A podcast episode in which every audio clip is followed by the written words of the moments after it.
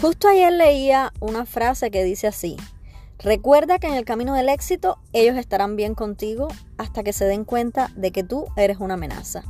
Bienvenidos a mi podcast Calladitas No More, yo soy Ladis Expósito y hoy les voy a compartir una reflexión.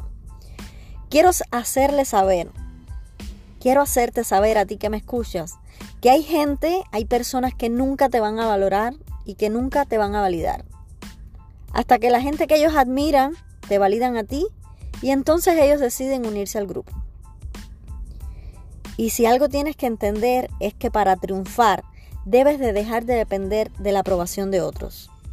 Porque todos son tus amigos hasta que tú comienzas a destacarte y apenas creces un poquito, apenas sobresales, te dejan de apreciar porque cuando tú haces algo diferente, eres una amenaza para los que no hacen nada.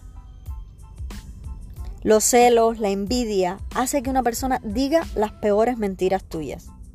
Por eso no le respondas a tu crítico.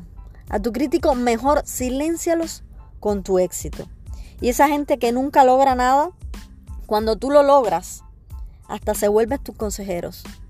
Y hasta te suelen decir, oye, cuidado con el éxito. Y yo te voy a decir una cosa.